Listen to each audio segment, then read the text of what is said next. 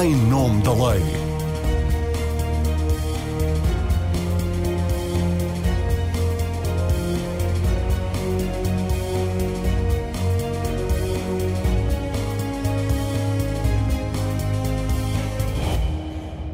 Últimos dias tem-se falado muito em tornar obrigatória a vacina contra a Covid-19. Esta é apenas uma de várias questões que iremos tratar na edição de hoje do Em Nome da Lei.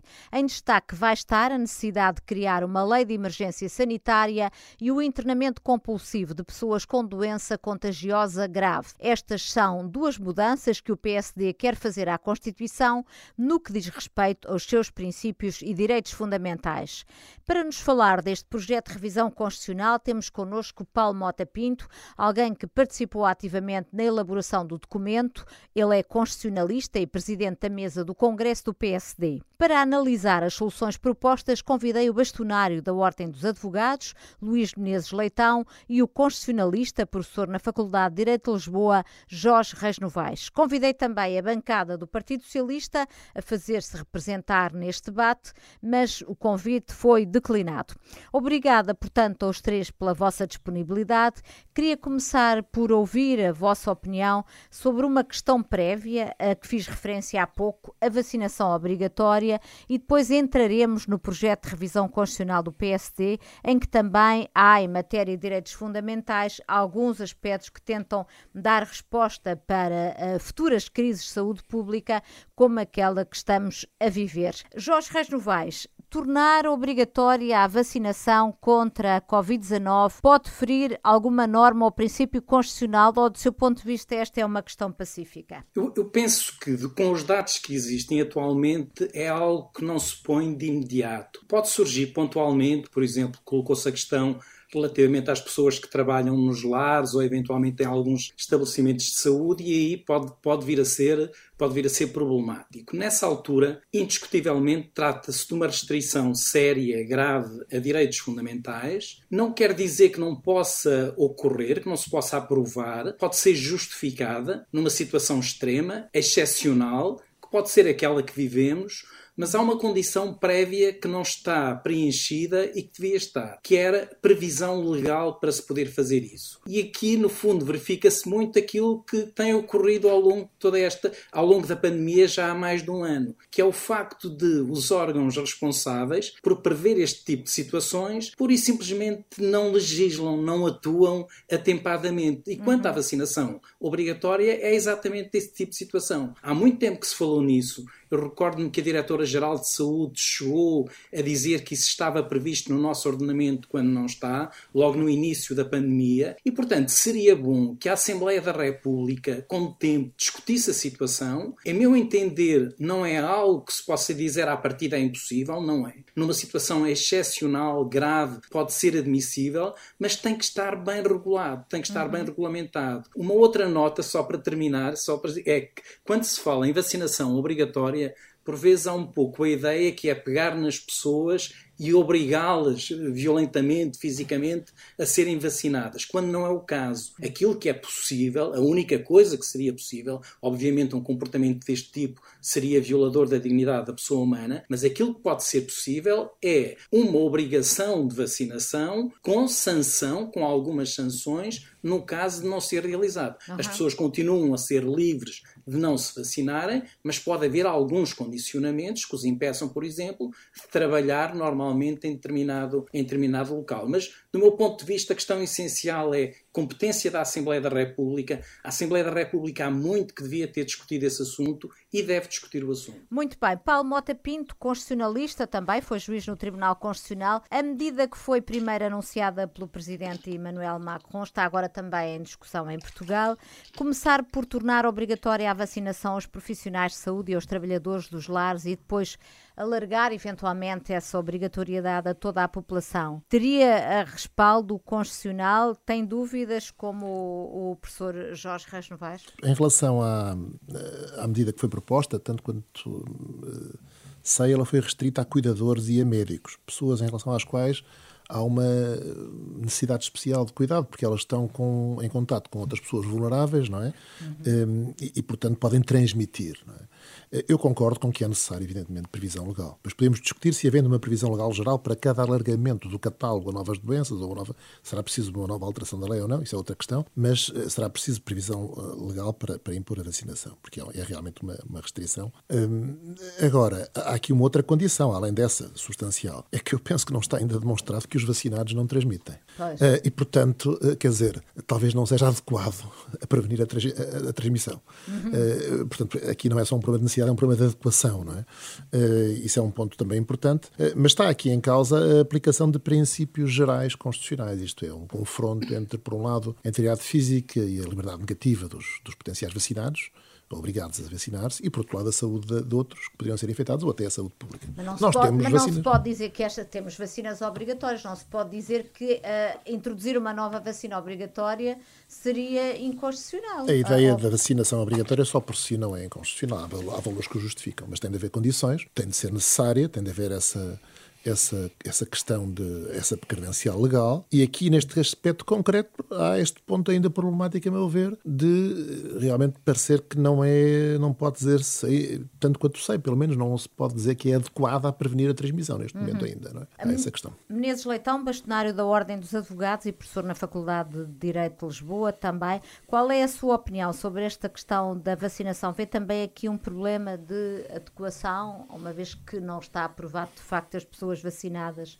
não transmitam? Eh, eu gostaria de dizer, enfim, concordando com tudo o que foi dito, quer com a necessidade de previsão legal, quer com a necessidade de, ehm, de cumprir os princípios da eh, necessidade de adequação e proporcionalidade, eu queria chamar a atenção para um aspecto que talvez não esteja a ser visto, e é precisamente, de facto, o caráter insidioso que está a ocorrer com as restrições. É que, neste momento, a vacinação contra a Covid já é obrigatória. Não sei se as pessoas ainda não perceberam isso. Porque em 90 conselhos do país, para nós irmos jantar fora ao fim de semana, ou exibir exibimos um certificado de vacinação e já tendo a vacinação há mais de 15 dias, ou por isso simplesmente temos que arranjar um teste que não é acessível e se calhar até em certos casos é custoso. Portanto, na prática para, há uma portanto, sanção, Na é? prática, como diz aqui muito bem o professor Jorge Reis Novaes, nós não temos, ninguém vai agarrar uma pessoa, espera-se, porque já vi tudo e portanto já não sei o que é que vou ver. E portanto, mas estou à espera ainda que não vão agarrar nas pessoas à força e espetar-lhes uma vacina. Uh, esperamos que isso não, não chegue a acontecer. Mas, a partir do momento em que dizemos quem não é vacinado é sancionado, e perde direitos.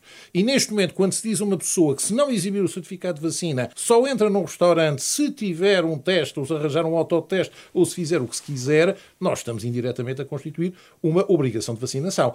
E, estando a constituir uma obrigação de vacinação, estamos a fazê-lo como é grave, não pela tal lei que toda a gente reclama, mas sim por resoluções do Conselho de Ministros, que são anunciadas à quinta-feira e que nem sequer são publicadas no Diário da República. Hoje acabou-se de saber que os conselhos passaram para 90, é um terço do, do país, país. que ficou sujeito já a esta obrigação. Precisamente por isso parece-me que, de facto, enfim, eh, é muito adequado nós estamos a discutir isto no plano mas, eh, teórico dos princípios, mas eu gostaria de ver reações no plano dos factos ao que está a passar. E precisamente por isso acho que nós não podemos dizer, ou discutir, que não tenho visto nos debates e me choca um bocado, que estamos, vamos consagrar uma vacinação obrigatória quando ela já está consagrada por esta via. É isso que me parece preocupante. Entrando agora no projeto de revisão constitucional do PSD, apresentado há oito dias, não vamos conseguir analisar todas as alterações propostas, por isso Sugiro que nos foquemos apenas nos princípios e direitos fundamentais, deixando para mais tarde tudo o mais que é proposto, no que Rui Rio chamou uma reforma e não uma revolução e de que constam 50 medidas que visam encurtar e modernizar a Constituição da República Portuguesa. Paulo Mota Pinto, no próprio texto, com as medidas essenciais, admitem que este não é o momento oportuno para apresentar o projeto com todas as suas implicações, nomeadamente o que propõe em matéria de poder local porque estamos em fase de pré-campanha para as autárquicas. Mas então, porquê agora, em vésperas de terminar a atual sessão legislativa, o país quase a entrar de férias? Qual é a razão deste timing? O PSD tinha assumido um compromisso de apresentar um projeto de revisão constitucional até ao final do, desta sessão legislativa e tem-o pronto, mas entende que deve uh, apresentar os destaques, os pontos fundamentais desse projeto e apenas o fazer entrar na Assembleia, até porque no verão não seria discutido, não, não avançaria os trabalhos, uh, logo a seguir às, às, às, eleições autárquicas, quando, digamos, o debate sobre isto já não esteja prejudicado uhum. e influenciado pela, pelas eleições. Agora, o, o, que é um momento adequado para pôr este, este tema na atualidade, a nosso ver, é portanto, eh, passaram 24 anos sobre a última revisão geral, se os trabalhos começaram em outubro, passaram 25 anos sobre a última revisão. Eu não sou propriamente entusiasta de muitas revisões constitucionais, mas acho que é realmente agora o momento adequado. Há, há constitucionalistas muito prestigiados que têm, aliás, proposto, publicado até livros, dizendo que devemos aperfeiçoar a Constituição. E, e portanto, há aqui um conjunto de, de uh, matérias, conceitos novos que não estão na Constituição, como solidariedade intergeracional, uh, proteção dos territórios de baixa densidade, proteção não só da natureza e do ambiente, mas dos animais, uh, outras questões que nós propomos que sejam incluídos. E há também e há questões que a pandemia suscitou, outras que foram levantadas, por exemplo, a questão de, dos metadados. Somos praticamente o único país que, em que, para a prevenção do turismo, não pode haver com garantias judiciais. A lei foi parcialmente Pronto, chumbada é, pelo Tribunal portanto, Constitucional. Há um conjunto de matérias, mesmo só nos direitos fundamentais e nos princípios fundamentais, onde nós entendemos que é justificado suscitar um debate e fazer propostas sobre de revisão que nós temos aqui e que serão depois concretizadas, digamos assim, em articulado. Nós já temos os articulados, mas estamos ainda a ouvir pessoas, estamos ainda, portanto, a, a transformar em projeto de lei verdadeiramente, porque é preciso. Aquilo tem uma forma especial, as adições, as alterações, etc. E, e dará entrada em setembro. É? Uhum. O, o, Presidente da República disse que recebeu o projeto, e estou a citá-lo, por uma questão de delicadeza e deferência. O PSD gostaria de ver outro envolvimento de Marcelo Rebelo de Sousa numa questão desta relevância, sendo o Presidente o garante da Constituição, sendo ele de carreira um professor de Direito Constitucional. Bem, o, o, se há matéria em que o Presidente não intervém é justamente na revisão constitucional. Ele está, aliás, obrigado a, a, a promulgar, a, a, mandar publicar o. Portanto, nesse aspecto, em, em termos, digamos, formais de, de, de, de, intervenção no seu papel como Presidente da República, eh, penso que não, não há base constitucional, não há base para isso. Uh, no entanto, evidentemente que, sendo um constitucionalista prestigiado, sendo neste momento Presidente da República, achamos que todos os contributos que possa dar, e até havendo alguns pontos onde não é matéria que vamos discutir hoje, tanto quanto sei, mas que os próprios uhum. poderes do Presidente da República podem ser uh, também objeto de alguns, alguma revisão, em alguns aspectos. Nós até propomos uma alteração no mandato, mas isso são outras questões para discutir talvez mais à frente. Discutiremos essas é, questões mais Achamos que realmente é justificado ouvi-lo e, portanto, é justificado dar-lhe a conhecer, pelo menos, percebemos que ele não quer pronunciar-se publicamente, mas dar-lhe a conhecer que são essas as propostas, ainda por cima vindas do PSD, que é o partido que eles têm sempre. Portanto, achas que a reação não foi uma desvalorização não, do, não. do, documento, mas, uh, mas, enfim, uma reação em conformidade com aquilo que é uh, a, a, sua falta de poderes em matéria de revisão constitucional? De forma nenhuma, acho hum. que não houve nenhuma desvalorização, nem sequer dos outros partidos. Não hum. ouvi, isto é importante notar, não ouvi uma desvalorização geral ou uma negação sequer. E, e nós, quando apresentámos, nós dissemos que achamos que o PS devia, que vir a jogo, peço desculpa pela expressão, devia pelo menos discutir ponto por ponto, em vez de fazer uma negação geral. O partido corresponsável do Partido Socialista não pode, pode, não pode fazer isso e não fez agora, até agora. Nesse aspecto foi positivo. Em matéria de direitos fundamentais, querem a previsão expressa de estado de emergência por razões de saúde pública. Qual é a ideia que não se repitam as dúvidas sobre a legalidade de medidas como as que têm vindo a ser adotadas pelo governo, restritivas de direitos constitucionalmente garantidos em nome do combate à, à pandemia e sem que esteja em vigor o estado de emergência? A ideia especificamente neste ponto foi a de excetuar o limite, o prazo de duração de 15 dias, que levou a revisões de 15 em 15 dias não, é, em certos períodos, eh, como há uma exceção também para o estado de guerra, uhum. excetuar eh, com uma remissão para uma lei que deverá existir, uma lei de emergência sanitária que preveja isso. Portanto, é a alteração que fazemos no artigo 19, no artigo que prevê o estado de emergência. De suspensão de direitos. Exatamente. Uhum. Portanto, com, haverá um regime específico para uh, o estado de emergência com base nestas emergências de saúde pública que a experiência mostrou podem durar mais de 15 dias. Não, é? não, não, não, nos limitamos a alargar o intervalo, achamos que deve haver um limite, mas,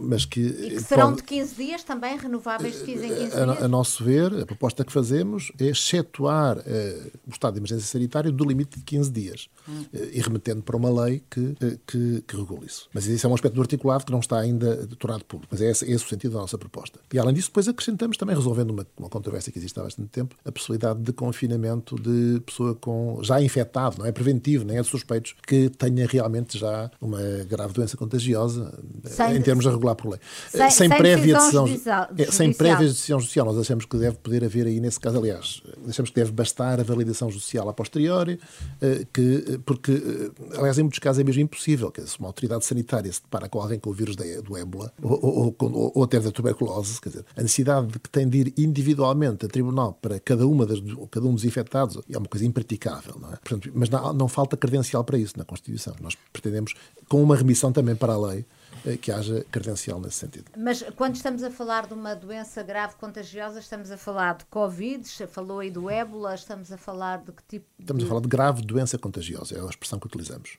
E que seja, representa um perigo para a saúde pública. Claro, e, e diz-se lá quando indispensável por razões de saúde pública. Jorge Reis Novaes, qual é a avaliação que faz destas propostas do PSD? Parecem-lhe necessárias, adequadas e equilibradas? Eh, algumas, algumas sim. E eh, relativamente a estas que estávamos a falar agora, esta última que o professor Paulo Mota Pinto falou, eh, esta da, da possibilidade de confinamento ou de internamento de pessoa portadora de doença altamente contagiosa, essa de facto é uma lacuna que existe na Constituição desde sempre. Muita gente chamou a atenção já ao longo destes anos para a necessidade de suprir, de suprir essa deficiência, não foi feita. E nesta pandemia essa foi a situação, digamos que mais grave em termos jurídicos. Porquê? Porque a única hipótese que atualmente temos de confinar ou, internar compulsivamente alguém que esteja contaminado, que seja portador de uma doença contagiosa como esta, a única possibilidade legal de fazer isso é através do estado de emergência. De outra, uhum. forma, de outra forma, não seria possível.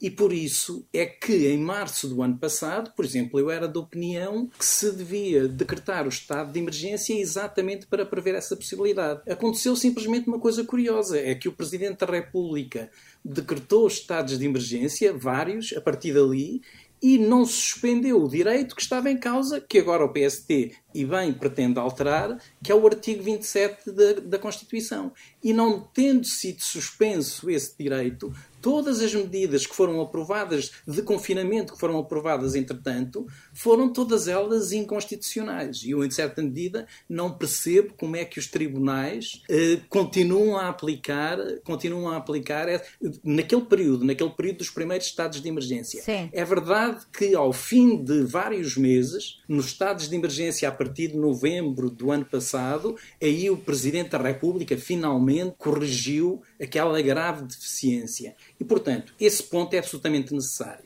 Aliás, em meu entender, dever-se-ia ter feito uma revisão constitucional imediatamente a seguir aos primeiros estados de emergência para suprir essa, essa lacuna. Isto é, era necessário prever a possibilidade de confinamento. Por exemplo, nós agora não estamos perante essa necessidade, mas podemos vir eventualmente a estar. Se, claro. se, o, se o vírus evolui de formas que desconhecemos agora, pode vir a ser necessário voltar outra vez ao confinamento. Uh, e nessa altura, a única forma atualmente possível é através de decretar o estado de emergência, o que não faz sentido. E a previsão é... de, de, um estado de emergência sanitária? Proposta aí já por... discordo, aí, aí, já discordo desta proposta do PSD. Aliás, eu não conheço, não, o, o professor Paulo Mota Pinto conhece o texto, eu, eu não conheço, conheço só o comunicado e daquilo que eu, que eu leio, que eu interpreto do comunicado que foi distribuído, é que se pretende colocar isso na Constituição. Eu não vejo necessidade. Não vejo necessidade de colocar o estado de emergência sanitário na Constituição.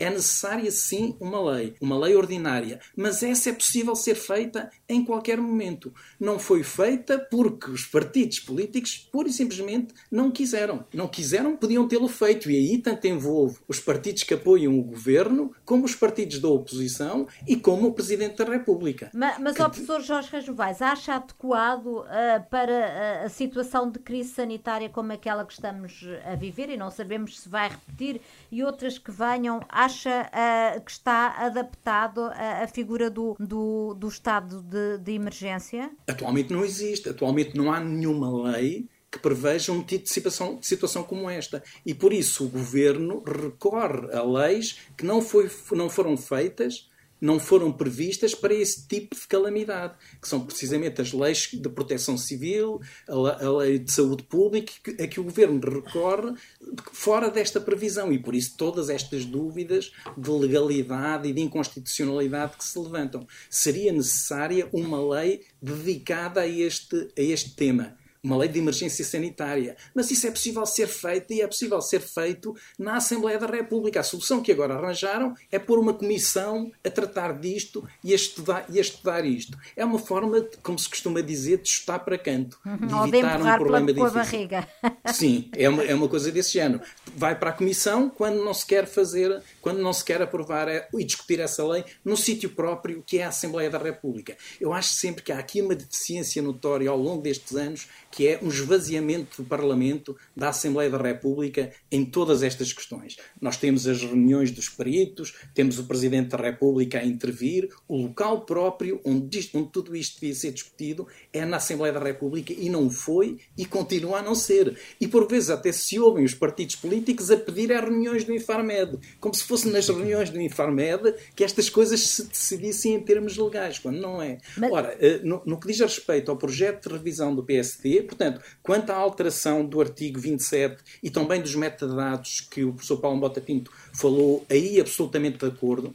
Acho que são duas necessidades Mas absolutas. eu já lá iria, professor. Eu agora eu já uhum. lá iria a esses aspectos. Queria, entretanto, Sim. já percebi que está a favor do, do confinamento ou internamento compulsivo, mas acha que uma lei de emergência sanitária não obriga se bem eu entendia, nenhuma alteração constitucional, perguntava Sim. ao professor uh, Luís Menezes Leitão se uh, concorda com o professor Jorge Reis Novaes ou, ou, tem uma leitura diferente? Eu tenho alguma leitura de um pouco diferente desta indicação. Em primeiro lugar, quanto a esta proposta de revisão constitucional, eu digo o seguinte: a Constituição não é intocável e, portanto, a todo o tempo pode ser revista. Mas eu acho que esta é a pior altura para, para o fazer, porque se há coisa que nós não precisávamos seguramente neste momento era de uma proposta de revisão constitucional. Até porque o artigo 289 diz que não se pode fazer revisões constitucionais no Estado estado de emergência. Já não estamos no estado de emergência, mas estivemos lá há poucos meses e não sabemos se não vamos voltar a estar. E, portanto, não é propriamente num período de intervalo que aparecem propostas de revisão constitucional. Portanto, neste quadro, por outro lado, a proposta de revisão constitucional tem uma deriva autoritária, que é o que me parece preocupante neste âmbito e que tem-se vindo a verificar neste quadro. Eu estou de acordo com o que disse o professor Reis Novaes quanto à falta de intervenção do, do Parlamento. Mas o Parlamento não intervém porque não quer. Não quer porque, porque o Parlamento é? aliou-se disto, deve dizer, fez uma coisa até espantosa, que até foi iniciativa do principal partido da oposição, que foi acabar com os debates quinzenais. Nós agora temos uma proposta ao uh, uns, umas reuniões do Conselho de Ministros que aparecem uns anúncios de medidas gravíssimas e não há explicação no Parlamento, porque o Parlamento até disse o Governo escusa de cá vir e que vá trabalhar e que não vá ao Parlamento. Depois, precisamente por isso, o, governo, o Parlamento também se ilhar totalmente tudo o que está a passar, porque nós estamos a criar um ordenamento jurídico paralelo, altamente restritivo dos direitos fundamentais, com restrições gravíssimas a esses direitos, por resoluções do Conselho de Ministros, que não têm uh, aprovação do Parlamento nem promulgação pelo Presidente da República e que, por isso, simplesmente ficam à margem de todos os outros órgãos de soberania, mas todos os órgãos de soberania olham para o lado e ignoram o que está a passar. Ora, precisamente por isso, quando nós estamos numa situação deste género e dizemos a Constituição, já houve até uma senhora magistrada que publicou muito bem, dizendo mas a Constituição está a ser suspensa por uma resolução do Conselho de Ministros. E é isso que está a passar. Mas quando se verifica isto, o que é que sucede? Não vamos, mas é alterar a Constituição para que fique mais conforme com a resolução do Conselho de Ministros. É, no fundo, o que nós estamos a ver neste quadro e que me parece, por isso, uma atitude totalmente uh, inadequada e imprópria, e, portanto, eu devo dizer que acho que se há coisa que nós não precisávamos era de uma proposta de revisão constitucional. Como também não precisamos nada desta tal comissão, que eu devo dizer que me preocupa, porque envolve, uh, como se disse, como falou o professor Reis Novaes, envolve a Procuradoria-Geral da República e a Provedora de Justiça, que são entidades que deviam estar a fiscalizar uh, precisamente o cumprimento da Constituição, têm essa competência, e que não o estão a fazer, e que vão, por isso, simplesmente dizer vamos aqui ver umas experiências e reunir em comissão proposta pelo Governo para, no fundo, fazermos toda esta situação situação. Eu devo dizer, quanto às propostas que aqui estão, uma delas, que eu aconselhava já ao PSD, se quiser propor, que nós apoiamos, é dar também à Ordem dos Advogados a, competência para fiscalizar a constitucionalidade das leis, como acontece no Brasil, e que devo dizer que me parece que ganharíamos alguma coisa com isso, neste caso. Quanto às medidas concretas que parecem, eu devo dizer, eu também acho que há uma lacuna quanto ao portador da doença contagiosa, porque embora aqui possa-se questionar se um deficiente mental, porque pode ser perigoso, pode ser internado, mas para isso é necessária ordem judicial e não é necessária ordem judicial para um portador de doença contagiosa. Portanto, tem que ser muito cuidado quanto a este tipo de indicação. Por outro lado, eu também critico não seja apresentado, como jurista, acho chocante, devo dizer que não seja apresentado um articulado. Portanto, que é logo a situação. Nós nem sequer sabemos quais são os artigos que estão a ser alterados aqui. Imaginemos. Portanto, no fundo, isto é o artigo 27. Claro que aqui está. Mas devo dizer, nós quando vemos um projeto, um anteprojeto, ou o que se quiser, desde sempre se apresentou agora, mas agora é moda. O governo também faz isso, fez uma proposta de, hum, de estratégia contra a corrupção que não tinha um único articulado. São as Agora surge aqui, não, é só aqui parecem aqui umas coisas vagas e depois nós colocamos, porque o texto é muito importante, porque repare, o que aqui está neste caso é confinamento ou internamento. A diferença entre confinamento e internamento é logo muito grande. Portanto, logo esta primeira questão, o que é que se vai fazer aqui? É confinado em casa, é internado num, num, num hospital, o que é que se passa aqui? Depois diz grave doença contagiosa. Mas grave doença contagiosa é o quê? Porque no fundo podemos dizer o seguinte, a gravidade está onde? No contágio? Nas consequências? Portanto, repare-se neste caso. Por outro lado, o que, se, por exemplo, por este critério, até uma simples gripe é uma grave doença contagiosa, porque facilmente se contagia, e em alguns casos até pode ser mortal.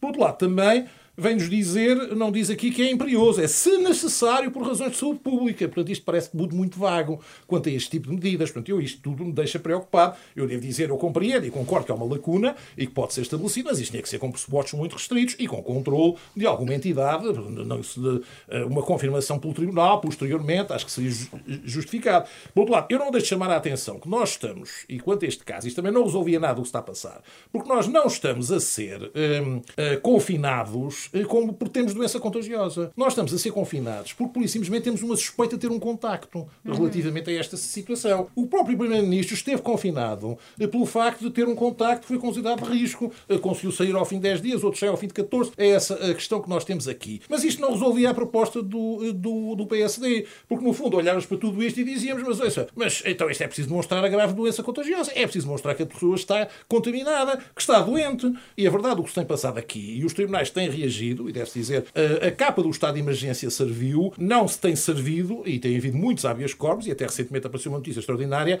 a dizer que os, juiz, que os médicos estavam a ser sentidos autorizados pelas decisões de habeas corpus de pessoas que são soltas que não têm doença nenhuma, porque por isso simplesmente lhes dizem, não, eu até tenho um teste negativo, mas não serve nada o teste negativo, tem que ficar aos 14 dias que são as ordens da autoridade de saúde. Bem, nós estamos a entrar numa deriva muito preocupante. Eu gostaria de dizer, precisamente por isso, eu não eu devo dizer, enfim, admito que haja uma lacuna que tem que ser revista, acho que não é o momento oportuno, e também parece, de facto, que uh, isto tem que ser muito bem esclarecido o que existe aqui quanto a esta questão. Quanto à tal alteração do estado de emergência por razões de uh, de saúde pública, saúde pública, eu devo dizer, duvido que isto seja uh, justificado.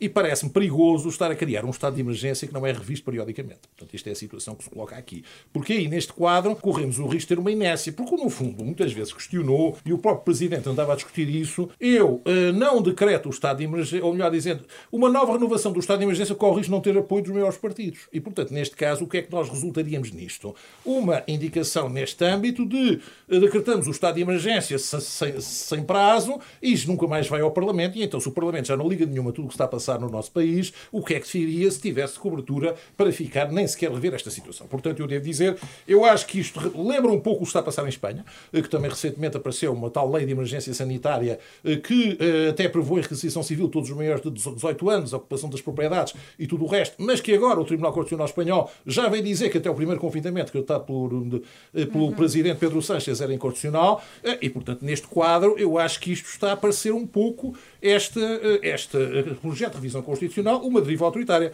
Eu pergunto porque é que ela, essa deriva autoritária deve vir do principal partido da oposição neste quadro. Paulo essa, Mota Pinto, antes de, antes de irmos aos outros aspectos que constam da, da, da vossa proposta, eu dava-lhe aqui uma oportunidade para responder de forma não muito longa às dúvidas que aqui foram suscitadas, quer pelo Luís Menezes Leitão, quer pelo Jorge Reis Novaes. Muito obrigado. Vou, vou já a estas últimas dúvidas há aqui uma divergência de, quanto à apreciação da oportunidade. Uh, realmente, eu não acho que estejamos entre, em intervalo entre estados de emergência e, e, mesmo que estivéssemos, isto não é uh, razão para tudo o resto ficar suspenso. Portanto, há razões de oportunidade para a revisão constitucional, não é por ter havido um estado de emergência que terminou há uns meses, que não se pode apresentar agora, que não se deve apresentar agora se for justificado. Depois há outras coisas que foram aqui mostradas que não têm nada a ver com isto, como os debates quinzenais. Etc. Não há nenhuma deriva autoritária. Aliás, eh, enfim, pelo contrário, até própria, nos próprios destaques que foram revelados, há até propostas até mais garantistas. Por exemplo, a ideia de passar de 48 para 24 horas o período de detenção sem apresentação ao juiz, reduzir o prazo para decisão do habeas corpus. Só, só uma interrupção. É que isso não, não serve nada, como se viu agora. Se a pessoa é apresenta ao juiz em 48 horas, é mandada a seguir para casa e fica na prisão uma série de dias porque o juiz só refere a interrogação. Vamos lá. É. O que está em causa vamos... não é, não é o prazo para a decisão, é o prazo para a apresentação ao juiz. Aliás, haja jurisprudência do Tribunal Constitucional sobre isso. Mas é o prazo para os interrogatórios para pré-judiciais. Interrogatórios para interrogatórios é? pré-judiciais.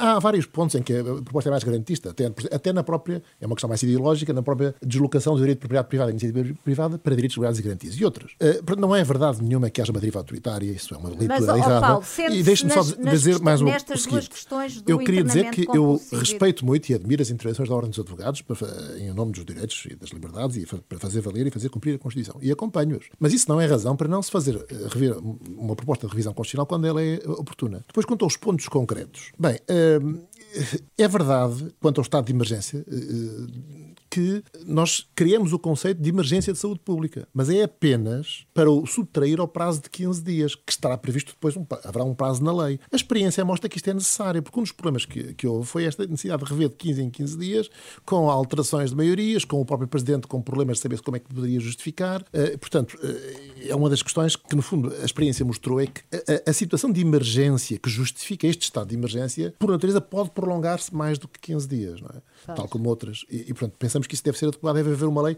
É a única, nós não, não auto... Claro que eh, a emergência sanitária já poderia estar na ideia de calamidade pública, que lá está prevista. Mas não há um conceito de emergência por razões de saúde pública. A única diferença é essa. Depois, quanto, quanto à, à, à questão do internamento por portador de doença contagiosa, claro que isso tem de ser previsto com garantias, tem de ser indispensável.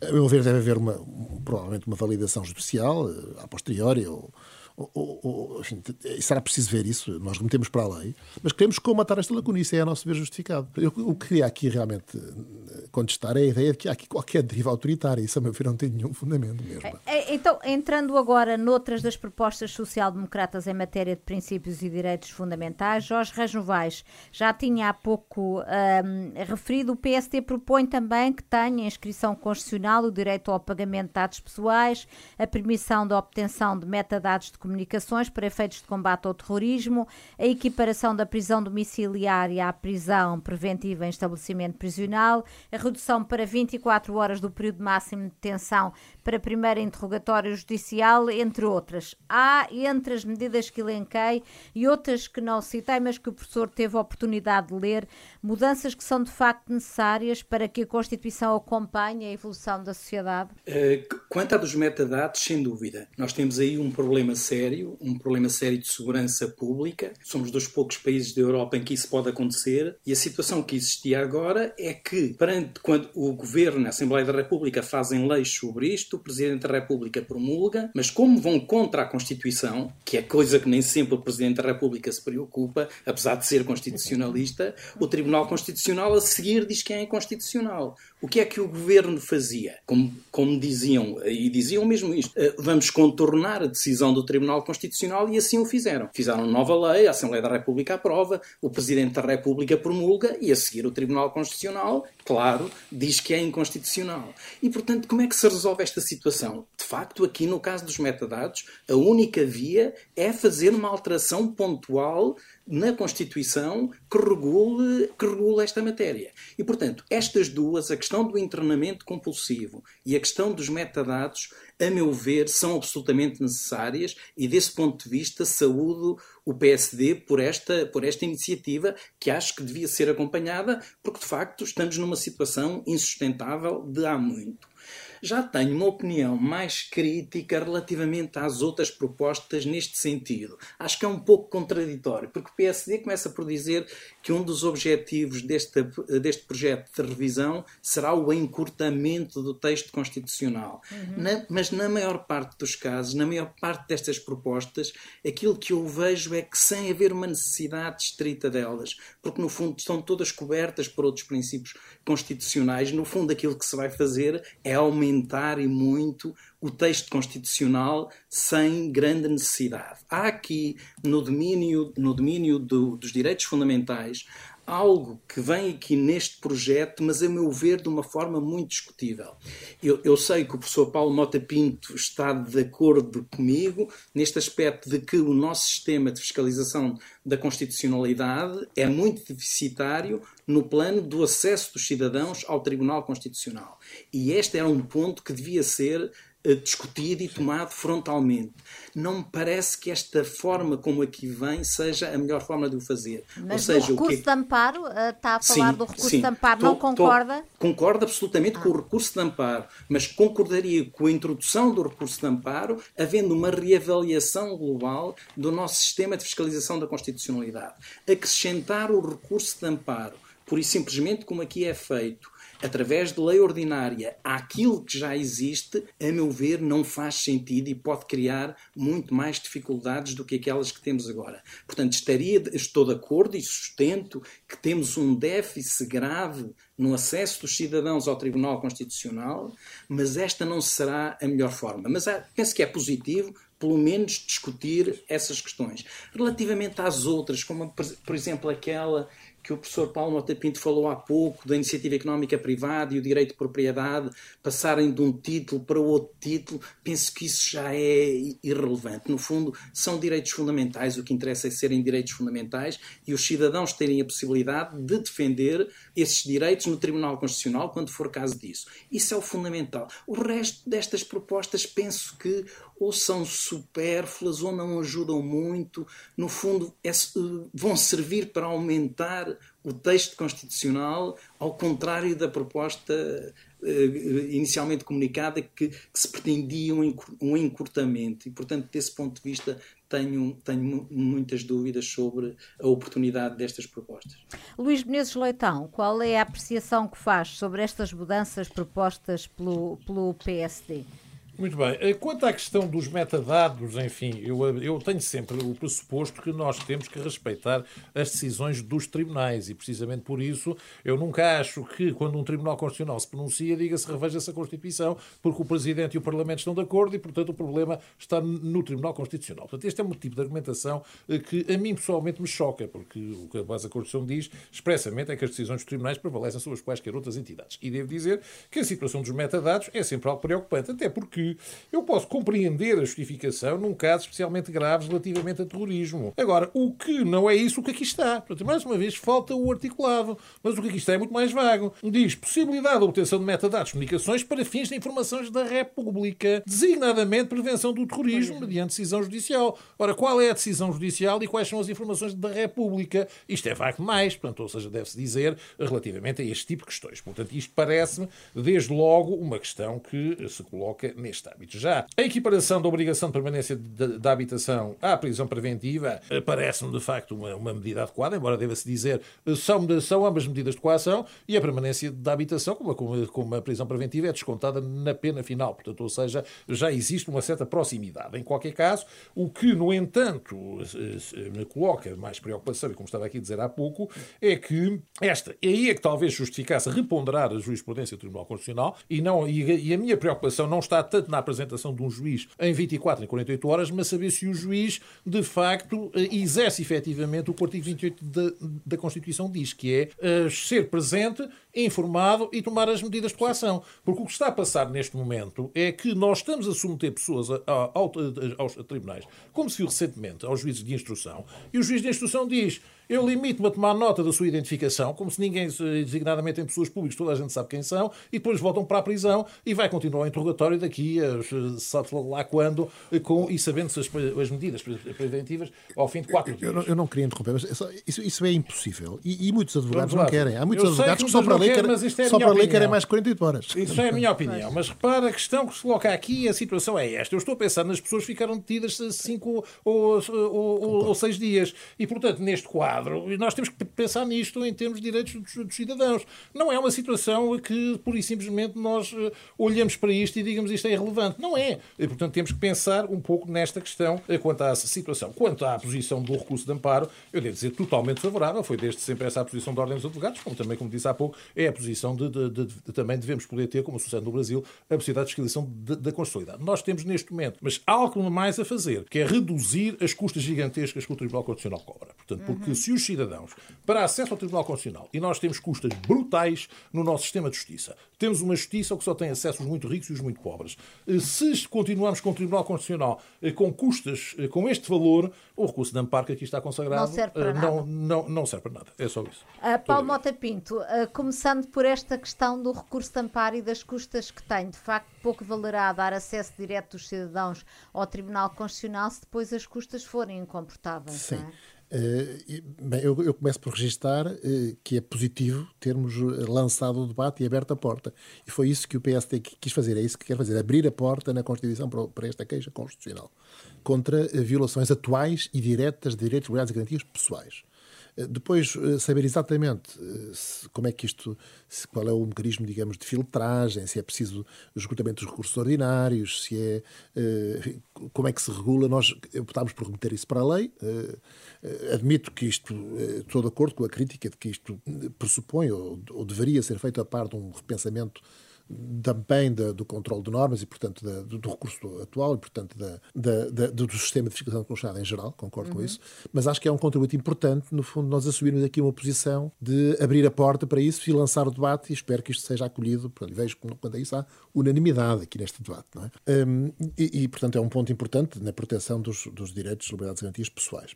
Depois, um, sobre questões que, se, que foram aqui eh, também referidas, bem, quanto aos metadados, nós queremos resolver um problema, é claro que que o Tribunal Constitucional pronunciou-se, mas pronunciou-se com base nesta letra da lei. E quase disse, enfim, há, há pelo menos posições que dizem, bem, nós achamos justificado, mas a lei, a lei não permite. A, a, letra, a opção que está na Constituição é quando se está a rever a Constituição, podem-se resolver estes problemas hum. e devem-se resolver. Se há, se há, e realmente há já um, um projeto de lei, e quanto a, quanto a saber aquilo que nós temos em mente, é mais ou menos aquilo que foi. Uh, havia uma secção constituída no Supremo que apreciaria isto, é um modelo semelhante a esse. Não é? Depois, um, quanto a esta questão importante, eu acompanho as críticas uh, a ideia de que a pessoa fica à espera vários dias. É um problema de aplicação da Constituição da lei. Estar à espera uma semana inteira para haver uma decisão. Aí é um problema de saber se é necessário realmente. Eu devo dizer, uma vez que no Tribunal Constitucional... Mas a vossa proposta não resolve essa questão. Não resolve, não, não resolve, porque eu, eu entendo que parece muito difícil eh, resolver em abstrato. Devo dizer, um dos primeiros casos que, em que o Tribunal Constitucional fixou esta jurisprudência e que o prazo uh, é para a decisão final, era um caso, eu lembro bem desse caso, era um caso em que estava em causa uh, 18 arguidos eh, de tráfico de pessoas, crime violento, eh, moldavos ou ucranianos, com tradução simultânea, era impossível fisicamente ouvi-los todos em 48 horas e decidir. Mas nós agora até vimos, né, muitas vezes os próprios advogados querem, eu quero ler tudo para poder responder. Só nisso, muitas vezes demoram 24, 48 horas. Portanto, uh, fixar um prazo para a decisão final sobre a medida de declaração de 48 horas é impossível. Nós aqui o que nos pareceu importante é. Mas é diferente isso de fazer apenas isto para cumprir uma identificação. Não, não, mas é, é, é, é aí realmente é, é isso, a meu ver, deve isso ser resolvido no plano legal, deve ser resolvido no plano legal e no plano da aplicação da Constituição. Portanto, realmente concordo que há aí um problema no plano da aplicação da lei processual penal e acho bem que a Ordem dos Advogados fale disso. Uh, agora, nós aqui queremos resolver um problema diferente. Parece-nos 48 horas sem sequer ser apresentado a um juiz, para interrogatório prejudicial, para estar a escolher quem é que vai ao juiz, parece-nos muito. Achamos que 24 horas não há nenhuma deriva autoritária aqui que mostra. É? E também reduzimos de 8 para 5 dias o prazo de decisão sobre o habeas corpus. Uh, portanto, que nos parece justificado. Se há realmente uma situação uh, que justifica o habeas corpus, 5 dias deve chegar. Portanto, uh, sobre o que foi dito, eu, eu não, também não concordo com a ideia de que nós estamos a contrariar a intenção de encurtamento. Porque nós estamos só a discutir esta parte dos direitos fundamentais, mas há normas que nós propomos revogar, aquelas normas programáticas sobre política comercial, sobre política agrícola, sobre uh, política industrial, só aí eh, há, há, pelo menos 20 e tal artigos. E aqui nós fazemos algumas, algumas modernizações, porque há conceitos que introduzimos realmente, mas, mas não é pelo fato. Eh, é claro que se a Constituição fosse feita de raiz, o PSD teria outro tipo de proposta. Mas nós não queremos, não podemos alterar, uh, queremos adaptar, modernizar o que está. Não é? E, e, devo dizer que não. não não, não, não prevemos que a Constituição fique mais extensa, pelo contrário. Achamos que haverá pelo menos duas dezenas, três, entre duas e três dezenas de artigos que sairão. Eu gostava que havia aqui dois pontos que, eh, que podem dizer, se calhar, eh, bastante às pessoas, que eu gostava que explicasse qual é que é o impacto que podem ter, nomeadamente a questão do acesso aos graus mais elevados de ensino não pode ser recusado por insuficiência de meios financeiros. Isto, uh, que impacto é que pode ter? Significa que Bem, ninguém pode ser impedido de a licenciatura, mestrado, doutoramento, se não tiver dinheiro para pagar as propinas? Há evidente aqui algumas modificações que têm a ver com a forma como nós vemos também o mundo e a sociedade. Nós, o PSD sempre achou que o conceito de gratuitidade tendencial, aliás um pouco ambíguo, o que é isso? Tendencialmente gratuito. Tem de ser cada vez mais gratuito, é isso? Eh, ou tem de ser gratuito, tem de tender a ser gratuito em que sentido? Bem, e por outro lado, o que é ser gratuito? Há sempre alguém que paga. Há sempre custos, não é? não é? Portanto, nós achamos que o que é importante aqui é que realmente não possa ser negado por insuficiência de meios económicos, quer na saúde, quer no acesso aos mais, que haja um sistema de bolsas, de isenção de propinas, etc. E, e propomos, portanto, substituir o conceito por isso, que é um conceito que, aliás, é hoje usado já a propósito do acesso à justiça. É fundamentalmente esta, esta alteração que, que propomos. E também não me parece totalmente irrelevante, embora realmente hoje a doutrina resolve e a jurisprudência dizendo que são direitos de natureza análoga, não me parece irrelevante como sinal passar o direito de propriedade privada para um direito de propriedade de pessoal, porque realmente é também eh, pelo menos nas suas dimensões mais importantes, essenciar a realização do ser humano como pessoa. Uhum. Outra, outra questão, que é a questão da defesa dos animais, que passam a incluir entre as tarefas fundamentais do, do Estado. Isto não é abrir aqui uma caixa de Pandora e virem aí. Uh... Posso só justificar em dois minutos? Em um minuto? Claro que sim. Uh, nós temos hoje, por exemplo, crimes contra animais, não há credencial constitucional para isso, não há, os, animais não aparecem na Constituição. Houve uma alteração ao Código Civil para considerar que os animais não são pessoas, não são coisas, são são equiparados às coisas, mas não são coisas. Esta alteração corresponde exatamente à que foi feita na Lei Fundamental Alemã em 2002, uhum. onde também se diz, como tarefa do Estado, defender a natureza e o ambiente, e acrescentaram e os animais, estas três palavras. É isso que nós propomos, que se acrescente uhum. isto, e os animais. Muito bem, Luís Menezes Leitão, muito rapidamente, comentários finais e, e Jorge Reis Novais, Luís Menezes Leitão quer começar para fecharmos o programa aqui, comentários finais Bom, às últimas uh, coisas que foram Como disse, eu devo dizer que relativamente a uma, certas questões da deriva autoritária que tem sido desmentida aqui, eu para isso tenho que, teria que referir outros aspectos que não estão aqui, que não falámos, nos, na questão dos, uh, dos, dos direitos ah, fundamentais porque nós vemos, por exemplo, eh, desde logo, a, a tentativa de alargamento dos prazos eh, dos diversos órgãos de soberania, portanto, cortando eleições, a tentativa de abolir a regra que nós temos, que eu acho uma regra preciosíssima, de não ter tribunais especializados para certo tipo de tipo de crimes, que levaram, por exemplo, em Espanha a ver a tal audiência nacional que julgou e que condenou de forma brutal os, eh, os, os independentistas catalães e que agora teve que se fazer uma amnistia, e está aqui consagrado expressamente. Imagine-se o que isto é. Se consagrarmos aqui estas regras todas, criamos um tribunal especial eh, para julgar os crimes de confinamento, em vez de estarem sujeitos aos tribunais comuns. O que é que isto daria nestes casos quanto a estas situações? Eh, precisamente por isso é que, enfim, eu eh, devo dizer, acho que esta proposta tem algumas ideias positivas, como disse, designadamente. A questão do recurso de amparo acho que é uma boa iniciativa. No resto, no entanto, contesto a sua oportunidade e contesto precisamente certas situações que aqui tem que me parecem muito preocupantes. Ficou claro. Jorge Rajovais, comentários finais finais. Uh, se me dá licença, então eu gostaria, nesta última intervenção, de dizer o que é que, a meu entender, sobretudo falta neste projeto e aquilo de que discordo mesmo. Para uhum. mim, o que falta aqui, do ponto, mas agora já estamos no plano da organização do sistema político, é a consagração do Instituto da Moção de Censura Construtiva. Eu não percebo como é que o PSD, nesta altura, que não tem possibilidades de ser governo com maioria, ou seja, para ser maioria tem, teria que fazer uma coligação com o Chega, como é que o PSD não é sensível a isto? Esta ideia de moção de censura construtiva foi proposta em primeiro lugar por Sá Carneiro e foi abandonada depois pelo PSD. Eu não percebo como é que ela não retorna uh, ao tema da revisão constitucional. Portanto, é para mim uma, grande, uma grande falha deste projeto. Depois, coisas que, de que discordo frontalmente. Primeiro, a redução do número de deputados. Pode ser. Eh, as pessoas gostam muito de ouvir isto, mas a redução do número de deputados significa, inevitavelmente, a redução da proporcionalidade e a presença dos pequenos partidos no Parlamento indiscutivelmente. Podem dar as voltas que quiserem, mas irá, irá, sempre dar isso. Segunda nota de que eu discordo profundamente: a atribuição ao Presidente da República da possibilidade de nomear dois juízes do Tribunal Constitucional. Uhum. Nós hoje temos um Tribunal Constitucional equilibrado. Hoje e sempre tivemos. É, é das coisas que nos podemos orgulhar na nossa democracia, um Tribunal Constitucional equilibrado. A introdução de um mecanismo deste tipo distorce e arrisca desequilibrar a composição do Tribunal Constitucional. Depois, uma coisa muito duvidosa, o fim do representante da República nas regiões autónomas, mas obviamente não temos tempo para desenvolver, para desenvolver esse tema. Voltaremos a, a todas estas questões, uh, provavelmente depois, quando o PSD apresentar o texto uh, mais em concreto uh, da revisão constitucional. Em nome da lei, tem de ficar por aqui. Voltamos no próximo sábado. Boa semana, bom fim de semana. Fico a Renascença para estar a par do mundo. Em nome da lei.